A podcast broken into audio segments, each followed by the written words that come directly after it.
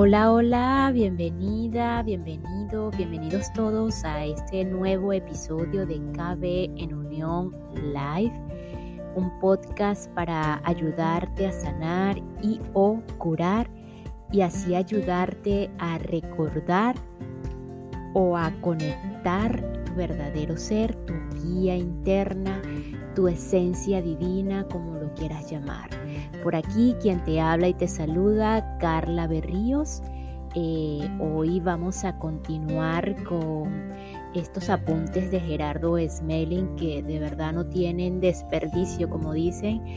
Una honra inmensa a Gerardo por haber dejado todo esto y todas estas herramientas.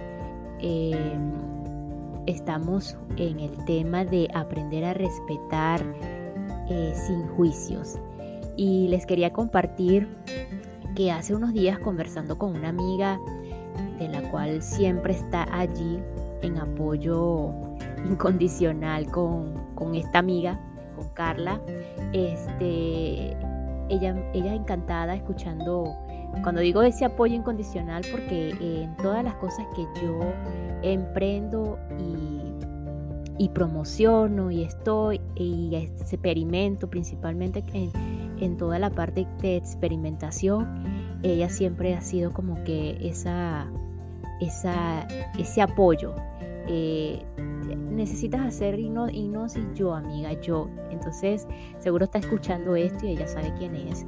Entonces, conversando con ella eh, acerca de, este podcast y de todas estas eh, lecturas que hemos estado escuchando, pues ella me dice, yo me voy directo a este tema, amiga, porque de verdad que los juicios, y con todo respeto, quien estás escuchando, pero me pareció interesante compartirlo, con todo estos temas, eh, el de los juicios es el que más me cuesta, amiga.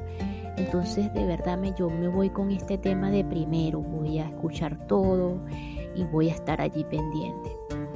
Y conversando con ella, pues eh, es como probablemente es tú que me escuchas en este momento, cualquiera de, esta audiencia que está allí, eh, puede estar sintiendo lo mismo. Y la idea o esto no es para que en primer lugar nos sintamos mal por los juicios, porque es como una etapa cuando ya decidimos hacernos conscientes de los juicios, de esos pensamientos eh, y secretos, esos pensamientos ocultos o esos secretos que están allí que, que nadie sabe, que solamente tú eres el que sabe que estás pensando. Cuando nos hacemos conscientes de que hemos estado pensando en esas cosas y de que estamos haciendo juicios y juicios, y probablemente son juicios en esa dualidad de lo bueno y lo malo, entonces allí comenzamos a sentirnos mal, comenzamos a, sentirnos culpables dentro de todo. Entonces, no es para que comprendan, esa es una etapa que sí la vamos a pasar, pero la idea es eh, quitarnos esa culpa y de que no es para que nos sintamos mal. La idea es hacernos cada vez más conscientes de que, que es para sanar, para ir hacia la luz, para, para, para estar en esa paz interior y en ese estado de serenidad de la cual muchos no, no nos imaginamos. Todos los que estamos aquí en el planeta Tierra tenemos ese deseo eh, allí guardadito y, esperando su momento, su momento de, salir. Pero esa es la, aclaratoria que quería a, través, a, partir de una conversación de amigas pues que, ha surgido.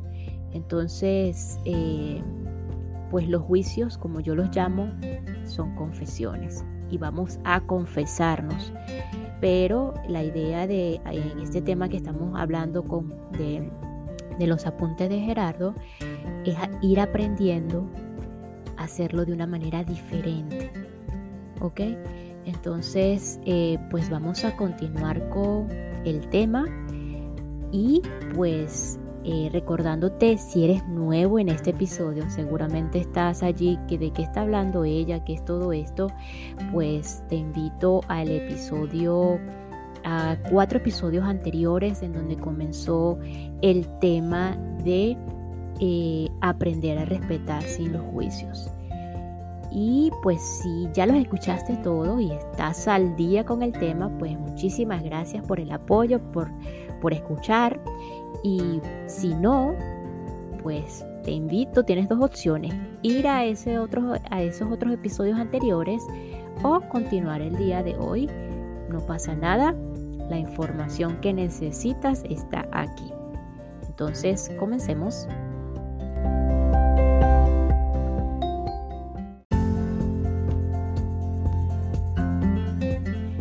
En el episodio anterior quedamos en una frase que Gerardo coloca aquí. Si nuestro centro rector no es el archivo de comprensión, nunca podremos experimentar la felicidad. A propósito de los, de los, los comportamientos que él mencionaba de conciencia, instinto y personalidad, y así como ese, ese instinto o característica animal.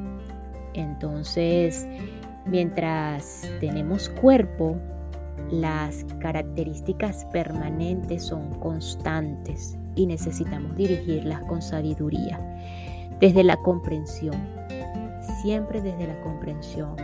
Si estás aquí escuchando esto a partir de hoy, eso creo que tenemos que escribirlo en mayúscula por todos lados.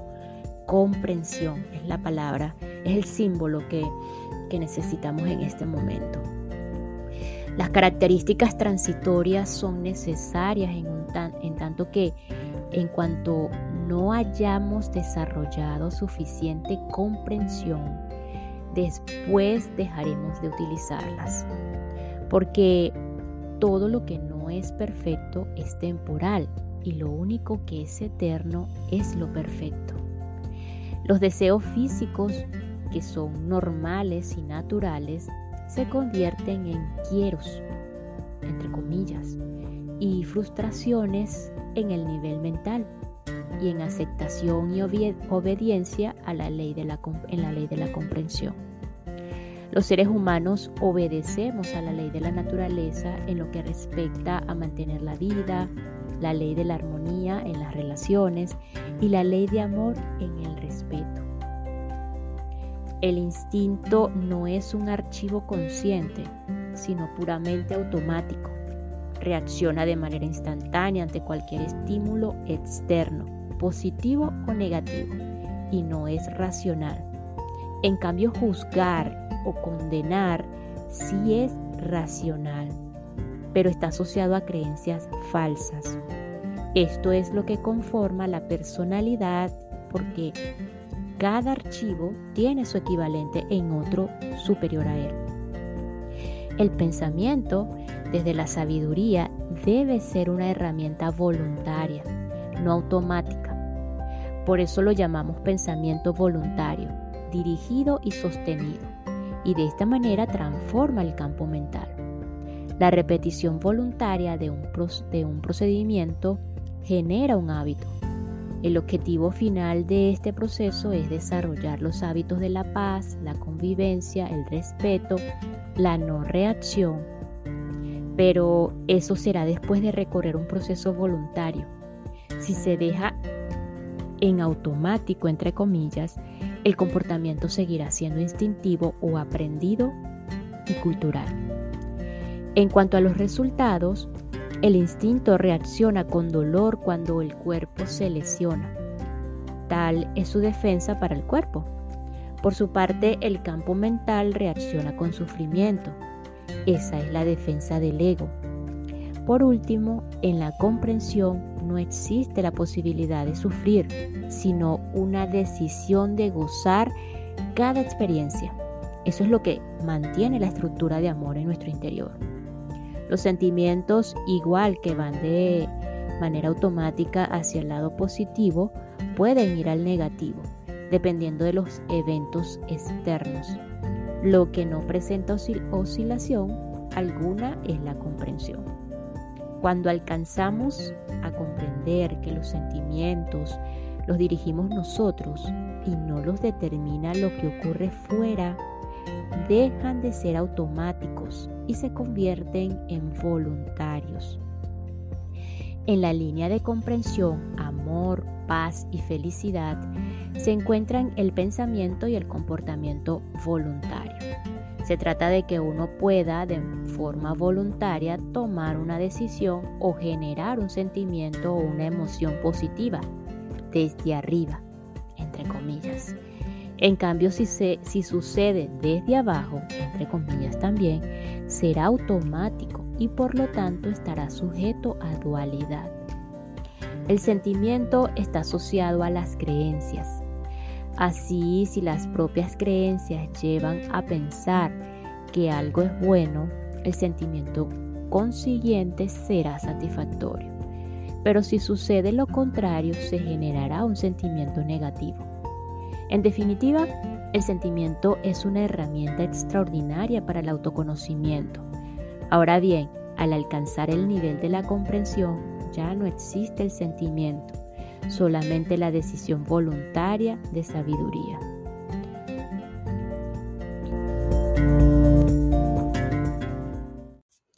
Y esta pequeña pausa es para enviar un saludo a todos los que me escuchan y se encuentran en Perú, específicamente en Lima, Arequipa y La Libertad. Gracias Perú por escucharme, gracias por el apoyo.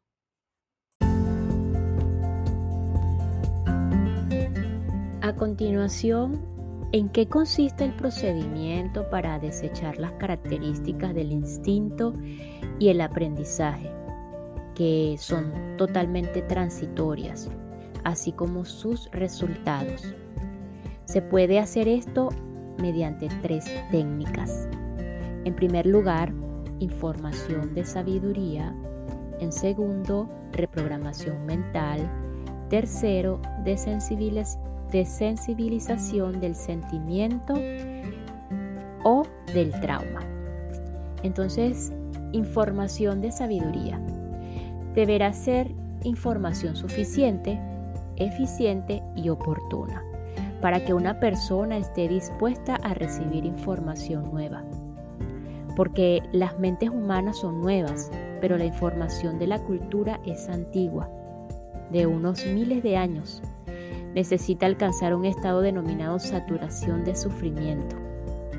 Cuando la persona no quiere sufrir más, su mente se abre a una nueva información para superar ese sufrimiento. Número 2. Reprogramación mental.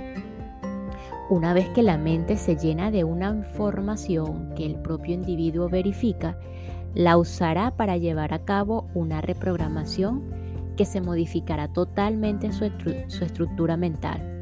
Esto es lo que se hace con el pensamiento voluntario, dirigido y sostenido usando la información verificada.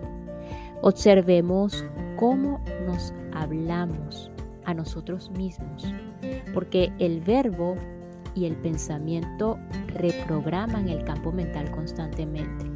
Tratemos, tratémonos con amor y si cometemos un error, Digámonos, por ejemplo, estoy mejorando.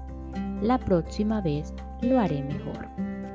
Y en el número 3 de sensibilización del sentimiento o del trauma, permite a la persona quedar libre. Cuando se logra recordar el trauma sin sufrimiento, está curado. Todos, absolutamente todos, poseemos algún nivel de comprensión potenciarlo para manejar nuestras relaciones desde el amor, la paz y la felicidad, nos proporcionará relaciones de altísimo nivel de satisfacción.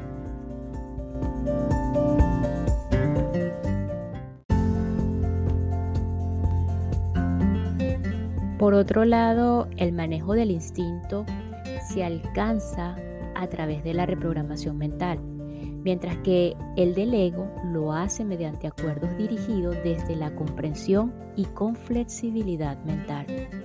Como ya hemos dicho anteriormente, los códigos del instinto son automáticos, no racionales, Es decir, no tienen nada que ver con el campo mental. Una persona no toma la decisión de enamorarse. Podrá decidir establecer una relación, pero enamorarse simplemente sucede. Entonces, desde el campo mental, la persona ha de decidir qué hacer con lo que ha sucedido según su instinto. De manera consiguiente, las relaciones no se construyen desde el instinto. Si así fuera, no tendrían un fundamento permanente, sino temporal. El instinto no es capaz de mantener una relación más allá de tres años y las personas deseamos construir relaciones de amor para que sean estables.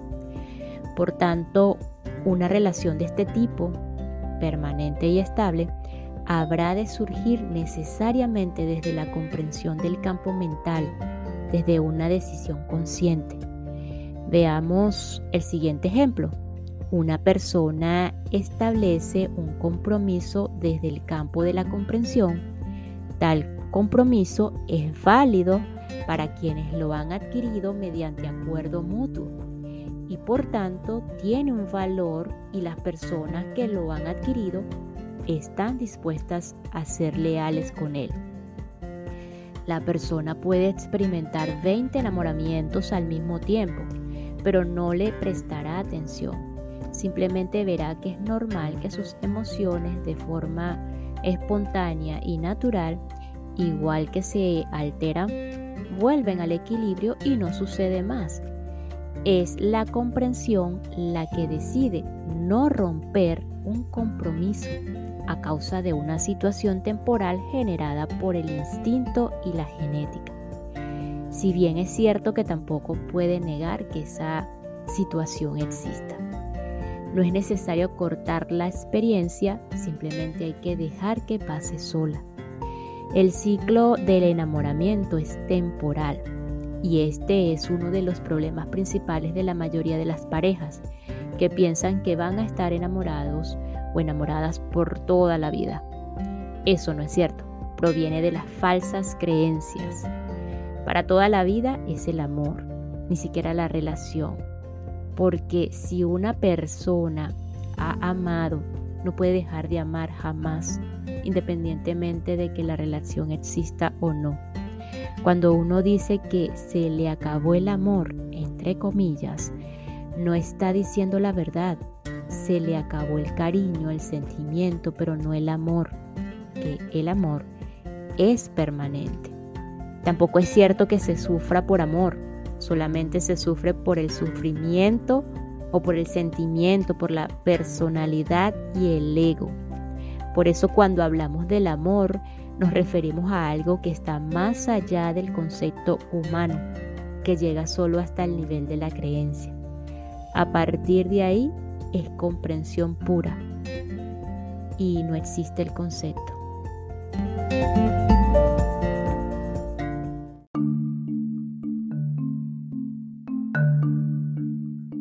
En definitiva, todas las relaciones serán sanas si las establecemos desde acuerdos claros.